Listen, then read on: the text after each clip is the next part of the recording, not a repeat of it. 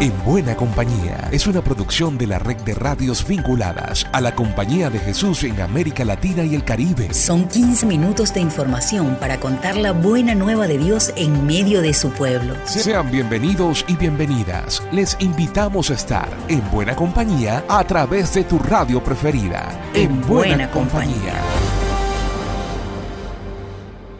En Buena Compañía es más que un nombre de un programa radial es la convicción que siempre tenemos en el encuentro que celebramos cada semana a través de la red de radios jesuitas de América Latina y el Caribe. Soy Alexander Medina y realmente es un placer acompañarles durante estos minutos con la buena nueva de Jesús. Sean bienvenidas y bienvenidos. Esta es la palabra oportuna de Francisco. Dentro de los tiempos litúrgicos de la iglesia, desde el miércoles de ceniza iniciamos el de la cuaresma, el de la conversión. De su significado actual nos habla el Papa con la reseña del padre Lucas López. Amigo Alexander, el pasado 2 de marzo, miércoles de ceniza, comenzaba la cuaresma y Francisco nos invitó a orar por la paz. Nos dice el Papa que no debemos nunca de parar de hacer y buscar el bien, y no hay paz si no trabajamos cada día por ella. Por eso necesitamos entrenamiento, disciplina, ayuno, para no tratar de imponer nuestro ego a otras personas. Pide Francisco que para eso no paremos de orar. La oración cultiva con buen regadío las actitudes de generosidad, amor y renuncia que construyen la paz. Así que Alexander, aprovechemos la cuaresma para entrenar nuestro cuerpo y nuestro espíritu para la generosidad, el amor y la paz. Lucas López del equipo CEPAL para la red de radio jesuitas de América Latina y el Caribe.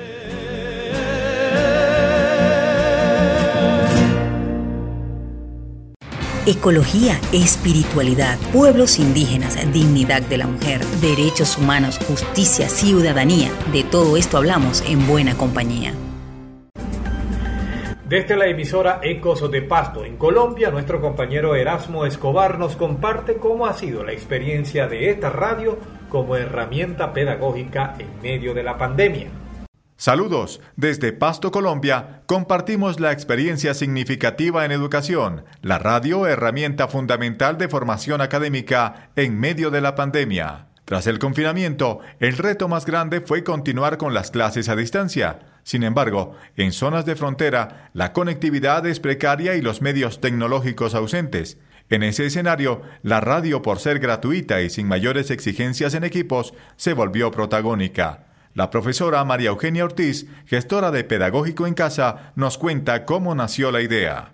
La institución educativa municipal pedagógico no se mantuvo ajena a esta situación. Ubicada en la comuna 10 del municipio de Pasto, atiende a una de las poblaciones más vulnerables de la ciudad. Al hacer el diagnóstico para brindar educación remota asistida por medios tecnológicos, se constató lo que la teoría ya se sabía. De 550 estudiantes, menos del 10% poseía un computador, 50% tenía acceso a un celular inteligente y el 40% restante no tenía ningún medio de comunicación. Así que recurrimos a la radio, que en el pasado se había convertido en una buena alternativa cuando el aprendizaje en línea no es posible. Los dejo con la profesora Fabiola Mosquera que nos ampliará el tema. El espacio de radio de lunes a viernes en el horario de 6 a 7 nos lo brindó la emisora Ecos de Paz, una emisora que se caracteriza por su interés en la educación y el valor de la solidaridad, propiedad de la Compañía de Jesús. Así nació Pedagógico en Casa. Recuerda, no estás solo, cuentas con nosotros. Pedagógico te escucha. Este programa fue galardonado por el Ministerio de Educación Nacional y significó además que muchos alumnos y padres de familia de otras instituciones participaran activamente. Así, un grupo de maestros y nuestra casa radial le ganaron la batalla a la COVID-19. Más de 40 radios, oficinas de comunicación, estamos contigo, estamos en buena compañía. El resumen de la CEPAL nos los presenta Diana Tantalián. Buen día amigos. A continuación las noticias de esta semana. Siguen abiertas las inscripciones para el Diplomado Virtual en Gerencia Social Ignaciana, dirigido a colaboradores de las obras jesuitas en América Latina. El 25 y 26 de marzo se realizará el primer simposio internacional Educar en Red, un acto esperanzador, Pueden inscribirse en la web educarenred.org. Ya pueden descargar los videos y materiales del proyecto educativo ¿Quién quiere ser? dirigido a colegios jesuitas y preparado por la Curia General. Y también tenemos disponible la guía de oración número 21, para que más le amemos y le sigamos, preparada por la CEPAL para este año ignaciano. Pueden descargar la guía 21 y encontrar más información de estas y otras noticias en nuestra web jesuitas.lat. Informó para ustedes Diana Tantaleán del equipo CEPAL. Muchísimas gracias Diana por este resumen. Desde Chile nos comparten que tanto la Fundación Techo como constructores privados y otras organizaciones se empeñan en desarrollar la iniciativa Cero Déficit.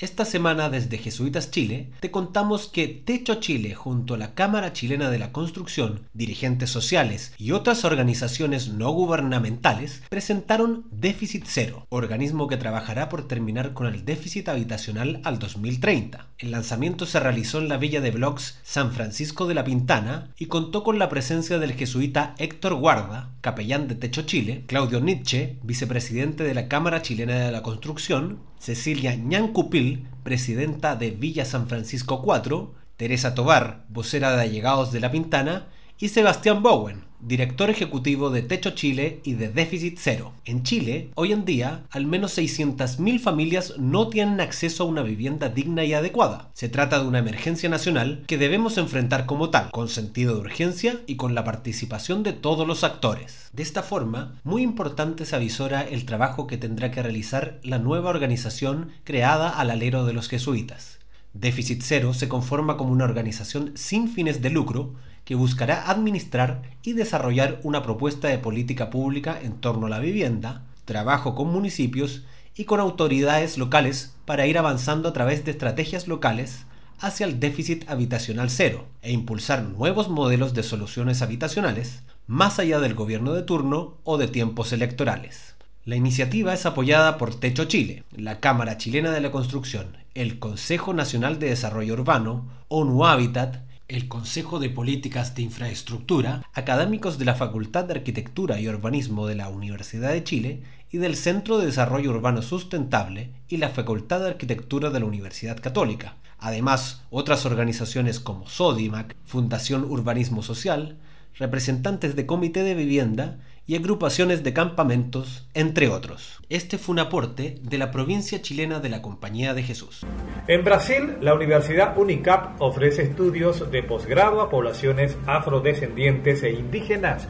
Escuchamos a Joao Elton de Jesús, profesor de esta Casa de Estudios Superiores. Em seus cursos de grado e pós-grado, a Unicap busca oferecer conhecimentos e habilidades que sejam conectados com as necessidades e demandas da realidade local e global. Caminhando com os mais vulneráveis, a Unicap ha oferecido becas de 100% a pessoas negras e indígenas que se encontram em situação de vulnerabilidade socioambiental. Además, todos os anos promovemos exercícios espirituais, assim como o acompanhamento espiritual a nossos estudiantes. En el cuidado de la casa común, estamos implementando el laboratorio de cambio climático, además de varias otras acciones como la Cátedra Laudato Si y eventos con el tema de ecología integral. Buscando profundizar la preferencia por las juventudes, la UNICAP lanzó el curso de posgrado Lato Senso Juventudes, Experiencia, Acompañamiento y Proyecto de Vida. Ese curso de 12 meses se realiza integralmente online, con clases en vivo.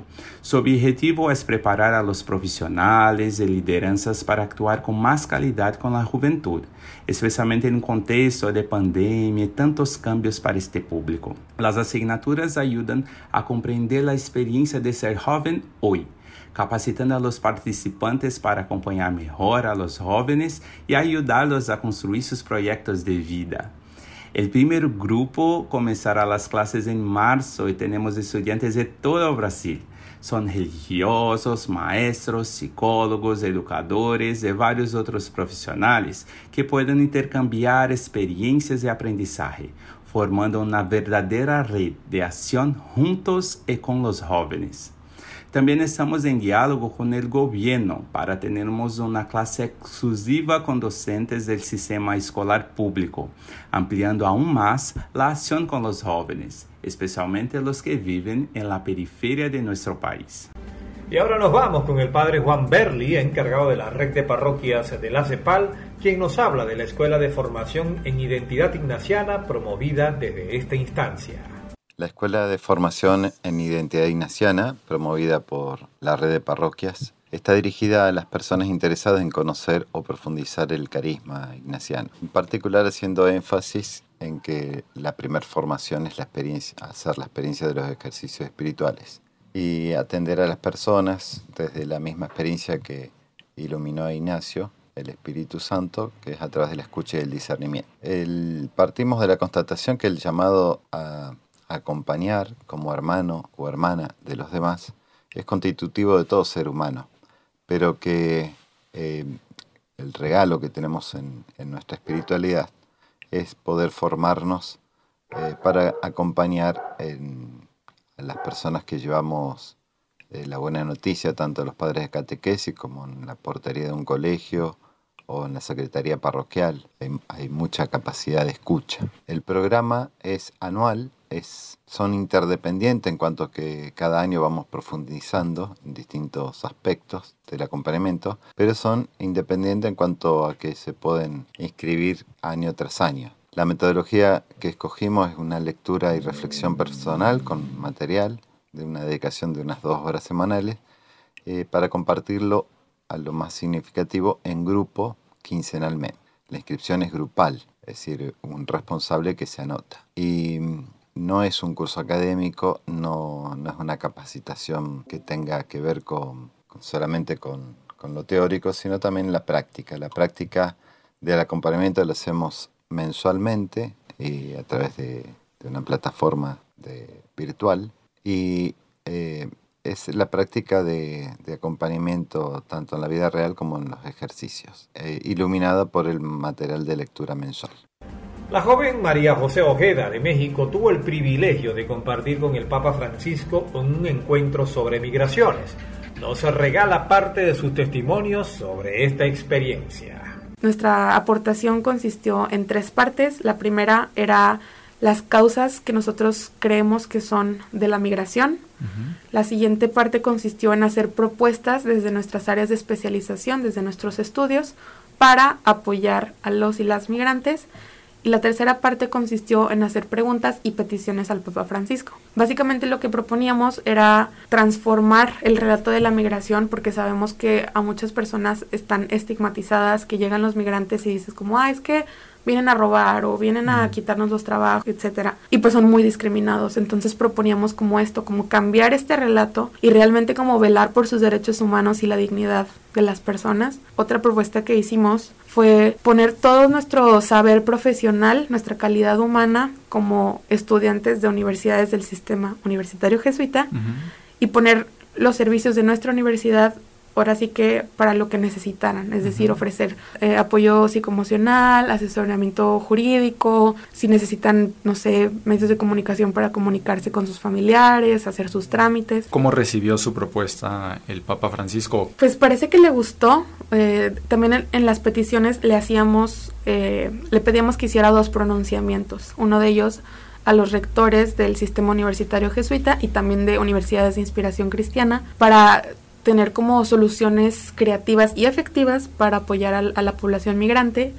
Y entonces el Papa como que nos respondía así como asintiendo, nos decía como que es esto, que es importante que los estudiantes hagan lío al fenómeno migratorio, nos dice tomen las calles, salgan, o sea, nos hace esta invitación de realmente como sensibilizarnos con las personas, no solo con las personas que migran, sino como las personas en general. Para mí es, es un honor y de verdad es un privilegio haber podido hablar con una figura con tanta autoridad como, como es el Papa y que sea un encuentro totalmente horizontal en el que mm. nos hablaba así de tú por tu nombre y, nos empezaba a contar anécdotas suyas. Entonces como se me hace algo bien padre y estoy muy agradecida que siendo estudiantes nos puedan como tomar en cuenta.